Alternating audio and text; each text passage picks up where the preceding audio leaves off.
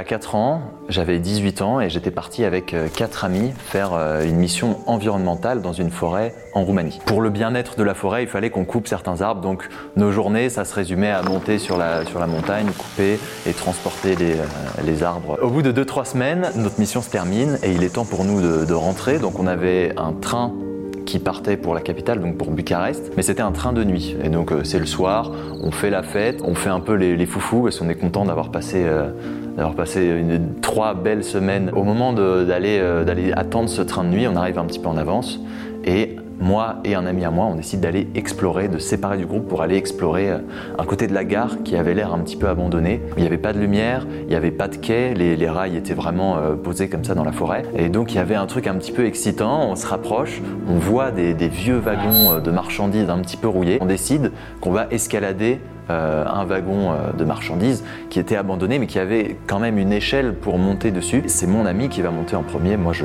le suis simplement. Je grimpe, et à partir de ce moment-là, je n'ai plus aucun souvenir. Pendant ce temps-là, du coup, les trois amis euh, à moi qui étaient en train de payer le taxi entendent un énorme bruit avec un énorme flash. Ils se disent qu'est-ce qu'ils ont encore fait? On les laisse cinq minutes pendant qu'on paye le taxi, ils font exploser un truc. Et la première chose sur laquelle ils vont tomber euh, en, en s'avançant du coup vers ce point-là, c'est du coup l'ami qui était monté avec moi, qui est complètement sonné, lui un petit peu brûlé euh, sur le bras et qui est euh, euh, qui descend l'échelle en titubant et qui s'allonge sur le sol histoire de se remettre un petit peu de, ses esprits. Et ils lui disent mais qu'est-ce que t'as fait? Et il répond je sais pas. Font où est Simon? Et je sais pas.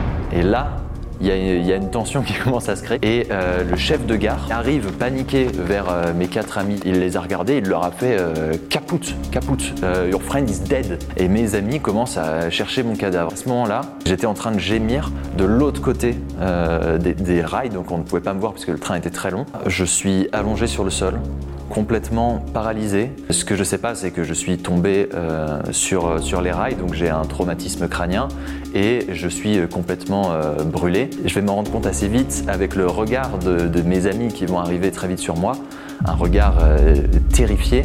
À ce moment-là, mes amis, en fait, ils pensent qu'ils sont, sont peut-être en train de me voir mourir et qu'ils ont une chance peut-être de, de, faire quelque chose. Donc l'ami qui était monté sur le, sur le train avec moi, lui, il vient me tenir la main et il vient essayer de me, dire des mots doux, de, me réconforter, de me rassurer. Tout ce que je veux, c'est me lever, puisque je comprends pas ce qui se passe.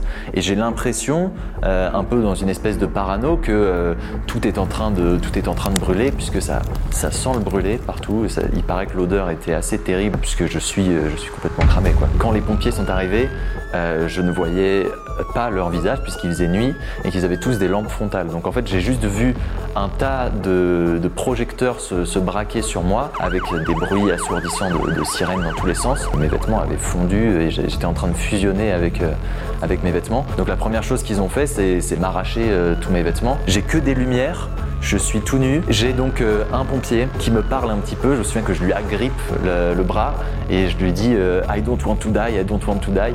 Et il me dit avec son accent roumain You're not gonna die, what's your name? Et je lui fais My name is Simon, I don't want to die. Et il me You're not gonna die, Simon. Et il me met sur le brancard.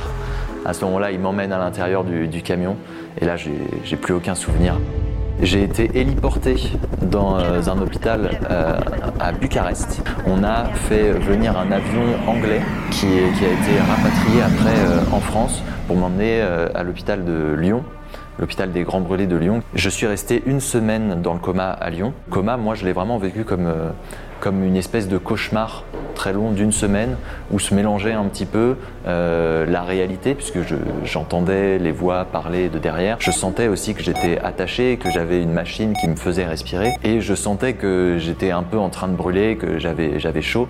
Et donc moi, ce que j'imaginais à ce moment-là, c'est que j'étais euh, ligoté dans un monde en flammes, accroché à une falaise avec des, secouristes qui essayent de, venir m'aider mais qui n'y arrivent pas.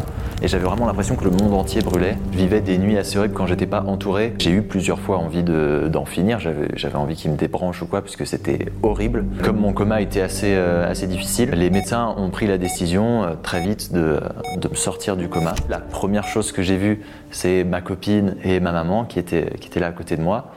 Et à ce moment-là, tout est encore un peu flou pour moi. Mon dernier souvenir, c'était que j'étais monté sur l'échelle pour prendre une photo. Je me réveille là, Et la première chose que, je réalise, c'est que je suis dans un lit d'hôpital, je suis complètement momifié et euh, j'ai plus de cheveux. Et la, première phrase que, que, j'ai dite, c'est Attendez, quoi, euh, on se fout de ma gueule. Par contre, euh, qui m'a coupé les cheveux pendant ce temps-là?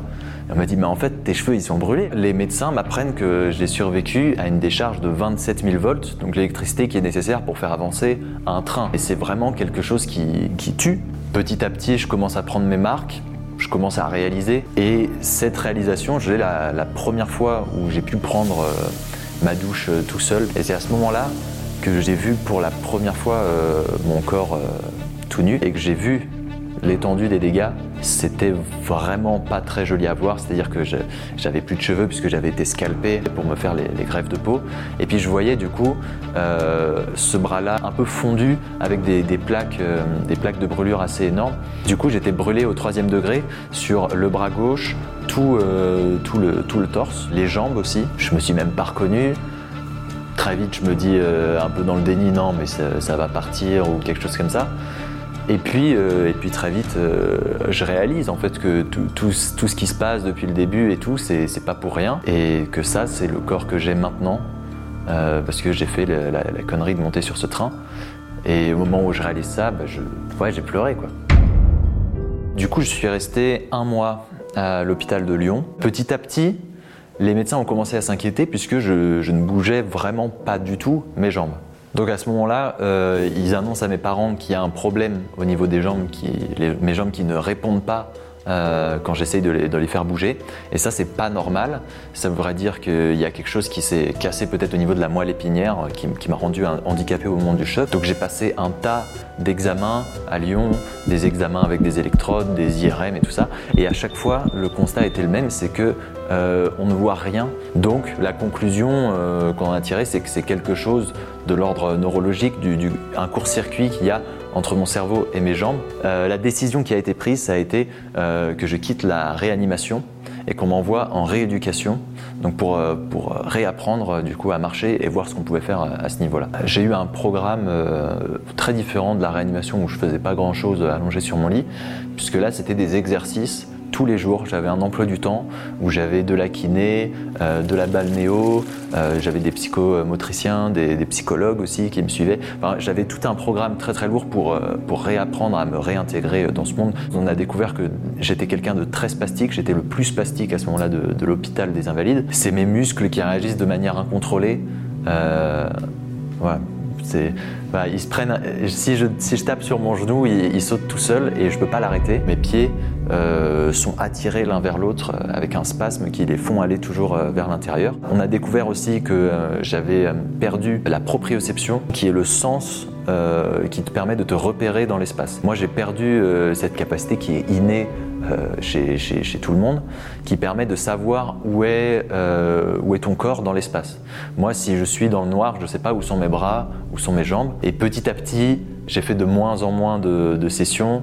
Euh, j'ai commencé à rentrer chez moi pour faire de l'hôpital de jour. Et puis euh, après, j'ai quitté euh, l'hôpital des Invalides et j'ai fait de la kiné, euh, d'abord de manière euh, assez intensive, et puis petit à petit de moins en moins, jusqu'à aujourd'hui où euh, aujourd'hui je ne fais plus de kiné. Je n'ai pas recouvré la marche euh, à 100%.